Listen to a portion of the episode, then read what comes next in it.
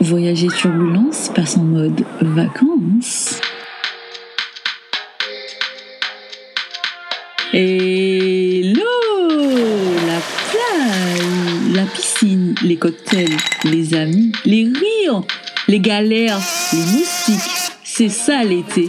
J'espère que t'es ready parce que c'est Summer Holiday Holiday Alors pense à bien protéger ta peau quand même, hein Et puis voilà quoi, on n'est pas à l'abri de deux trois rires. Allez, bonnes vacances D'ailleurs, n'hésite surtout pas à partager le podcast dans ta story si tu l'écoutes pendant l'été et précise depuis quel endroit tu nous écoutes dans le monde. Ça fera toujours voyager d'une autre manière. Allez, c'est parti. Voyager turbulence vers une nouvelle destination. Il est temps de s'envoler. Coucou Nicolas, bienvenue sur Voyage et Turbulence. Bonjour Floriane. Alors, tu nous emmènes où? Alors aujourd'hui, je vais vous emmener à Shanghai. Alors c'est la première fois où je me suis rendu en Asie et la première fois où je me suis rendu en Chine. Quelle est ton histoire? Je rigole déjà. Alors, ben, tout a commencé le jour où mon oncle m'a contacté pour me dire Alors, Nicolas, est-ce que ça te dirait de partir pour voir l'exposition universelle de Shanghai qui se déroulait en 2010 alors moi, je me suis dit, chouette, pourquoi pas, c'est génial.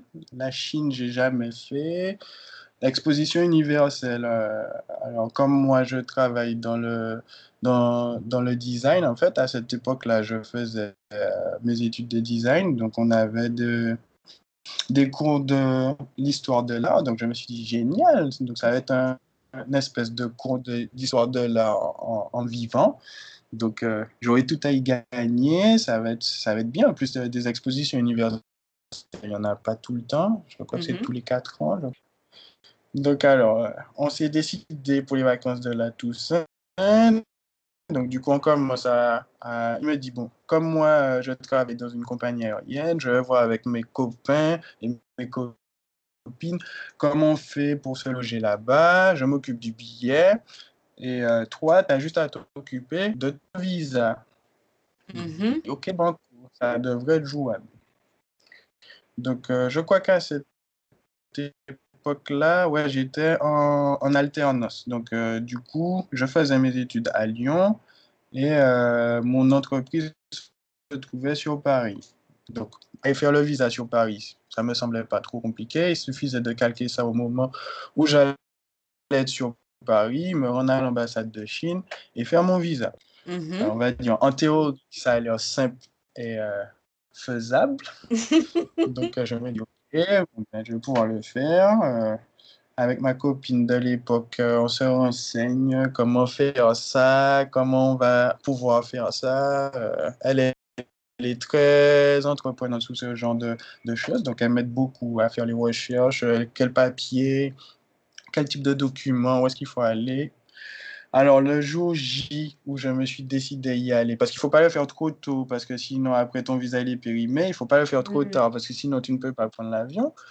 Donc, on essaie déjà de calculer euh, quel est le bon timing, parce qu'il y a aussi un délai pour que tu puisses recevoir. C'est pas, je ne sais plus quel était le délai, hein. mais euh, il, faut, il y a un, certain délai, tu reçois pas ça du jour au lendemain. Mm-hmm. Donc, on avait soit le choix de faire comme ça ou de passer par. Tu as des espèces d'agences où tu déposes tes documents, tu les payes et ils font tout ça à ta place. Ouais. Donc, euh, je me rends le jour J, en fait, pour aller à l'ambassade de Chine qui se trouve, c'est pas trop loin des Champs-Élysées. Donc, je me rends là-bas. Euh, je crois que ça ouvre. Euh, je crois que ça ouvre à 8h ou à 7h. Enfin, ça ouvre assez tôt, c'est pas trop tard.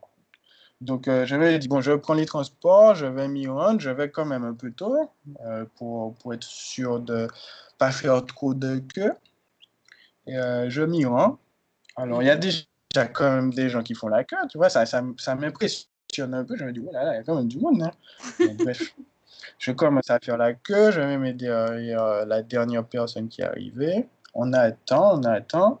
Puis au bout d'un moment, il y a un monsieur qui sort de l'ambassade avec des petits numéros et dit on prend les 100 premiers. les autres, vous pouvez entrer chez vous, on prend que 100 personnes aujourd'hui. Eh ben, je crois que ce jour-là, j'étais la 101e ou 102e personne. Ok. Donc, je me suis dit, bon, ben, faudra revenir demain. Mhm. Alors, j'ai regardé à quelle heure j'étais arrivé et je me suis dit, ben, demain, il faut que j'arrive plus tôt. C'est sûr. Donc, le lendemain, rebelote, je me rends à ce lieu-là encore pour faire mon visa. Donc, je n'ai pas encore pu accéder à l'intérieur du bâtiment. Mhm. Donc, j'arrive, bon, je me rends compte que je suis, je dois être dans les 50 premiers. Donc, ça va. Mhm. Donc là, le monsieur, pareil, il ressort, il redistribue ses numéros. Après, quand on, quand on arrive à l'intérieur du bâtiment, c'est un peu une espèce de course contre la montre. Donc, tu as les gens qui sont déjà habitués à ce qu'il faut faire, donc les gens qui travaillent pour les agences. Donc, Mhm. déjà, eux, ils arrivent avec euh, pas mal de papiers, et parce qu'ils ont pas mal de personnes, et ils savent ce qu'il faut faire, donc ils font ça machinalement, tac, tac, tac, réglé comme euh, du papier à musique, quoi. Et Mhm. puis, euh, ben, t'as moi qui arrive. Je ne sais pas quel formulaire il faut, qu'il faut prendre, qu'est-ce qu'il faut faire. Donc, euh, j'ai les documents qu'il faut. Donc, il faut commencer à remplir euh, les choses et tout. Et puis ensuite, bon, je fais l'acte et tout ça. Et ensuite, on te, on te prend ton passeport. Et puis, on te dit qu'il faudra revenir le chercher à telle date. Donc, il y a quand même un peu le stress parce que tu te dis, bon, ont quand même pris mon passeport. J'espère qu'ils ne vont pas le perdre ou qu'il ne va rien arriver de- à mon passeport et que je vais pouvoir récupérer mon passeport avec mon visa. Ouais. Donc le temps passe, le temps passe, et puis je me dis, bon ben, euh, le voyage commence à se rapprocher. Ce serait quand même bien que je, je reçoive euh, mon visa. Mhm. Mon oncle m'appelle, il me dit, alors, t'as as reçu ton visa et tout? J'ai ben, j'ai toujours pas. Il me dit, bon, euh, on part d'ici cinq jours quand même, hein, ça serait bien. Mhm. J'ai ouais, j'ai demandé la procédure euh, en urgence, mais euh, voilà, bon, on m'a pas encore répondu, donc euh, j'attends voir. Donc, finalement, je reçois mon, mon passeport en temps et en heure, ce qui est plutôt pas mal. Donc, on arrive finalement à Shanghai. Alors, comment je vais raconter ça? Donc, déjà, on atterrit, on à l'aéroport. L'aéroport est super grand. Ça Mhm. n'a rien à voir avec euh, l'aéroport de Roissy-Charles de Gaulle ou l'aéroport d'Orly. C'est super grand. C'est déme- ah, Pour moi, ça me paraît démesuré. C'est énorme, c'est gigantesque. C'est marqué en chinois et en anglais, ce qui est déjà bien. Parce qu'avec avec mon oncle, on se, on- on se re- on se regarde et on rigole. Parce que lui, il habite à Londres, donc euh, il parle l'anglais couramment Mhm. puisqu'il est là depuis euh, pas mal d'années. Donc je me dis déjà partir avec mon oncle, c'était bien, parce qu'à cette époque-là, moi je me dis que si tu maîtrises l'anglais, tu n'es perdu nulle part dans le monde. Tu es, tu es à l'aise. Donc on regarde les panneaux en chinois et en anglais, on est content. Mhm. Donc on commence à faire nos petites démarches pour euh, enfin, remplir euh, les papiers pour le visa qui te dit qu'est-ce que vous êtes venu faire ici, ceci, cela, blablabla. Mhm. Et on va à la donc euh, arrivé à la douane. Bon, chacun passe à son guichet. Et moi, je ne sais pas pourquoi. On m'a gardé super longtemps et on m'a reposé les mêmes questions pendant au moins 20 minutes. Ah ouais. Qu'est-ce que vous êtes venu faire en Chine? Pourquoi vous êtes venu là? Et qu'est-ce que vous comptez faire là? Alors, moi, je, je réponds dans mon anglais. Enfin, je ne sais pas si mon anglais était correct à cette époque-là ou pas, mais je réponds à l'officière qui s'occupe de moi et je lui dis euh, que je suis venu pour l'exposition universelle Mhm. et que voilà, c'est ce que je suis venu. C'est fini et je repars chez moi. Et on me repose encore la même question. Au bout d'un moment, je crois que j'ai dit à la dame, je ne sais pas ce que vous voulez que je vous raconte, mais en fait, j'ai pas d'autre version. C'est ça que je suis venu faire. Si vous voulez que je vous dise autre chose, je sais pas, mais dites-moi, mais parce que ça commence à faire long et Mhm. euh, j'ai pas d'autre chose à dire que ça, en fait. Et je ne sais pas, ils ont parlé entre eux, je ne sais pas. Euh, je sais pas, en fait, jusqu'à maintenant, jusqu'à aujourd'hui, je ne sais pas, c'est le fait que j'avais un visa de 30 jours et qu'on restait que 7 jours. Est-ce que, enfin, je ne sais pas, qu'est-ce qui a, enfin, qu'est-ce qui a poussé ce, ce questionnement-là, puisque mon oncle il faut, enfin, il faut dire aussi que mon oncle et moi, on n'a pas la même couleur de peau. Donc lui, il est blanc et moi, je suis noir. Hmm. Lui, il est passé direct. D'accord. Donc après, quand j'arrive, il me dit, mais qu'est-ce que tu faisais là-bas en fait? Pourquoi tu as resté tout ça de temps? Tu parles avec les gens. Je dis, mais non, mais je ne parlais pas avec les gens. La dame me posait la même question, de me demander qu'est-ce que je suis venu faire en Chine, pourquoi je viens là? Et, euh, et je ne comprenais pas. Je lui dis, et toi, comment ça s'est passé? Il me dit, moi, ça s'est passé bien. Moi, ça fait déjà plus de 20 minutes que je t'attends là. Je me suis même demandé, est-ce que tu n'avais pas perdu quelque chose et que tu n'étais pas retourné chercher dans l'avion ou je ne sais pas quoi. J'ai dit, mais non, je t'ai dit, ça fait 20 minutes. Je suis avec la, la douanière. La dame me pose la même question.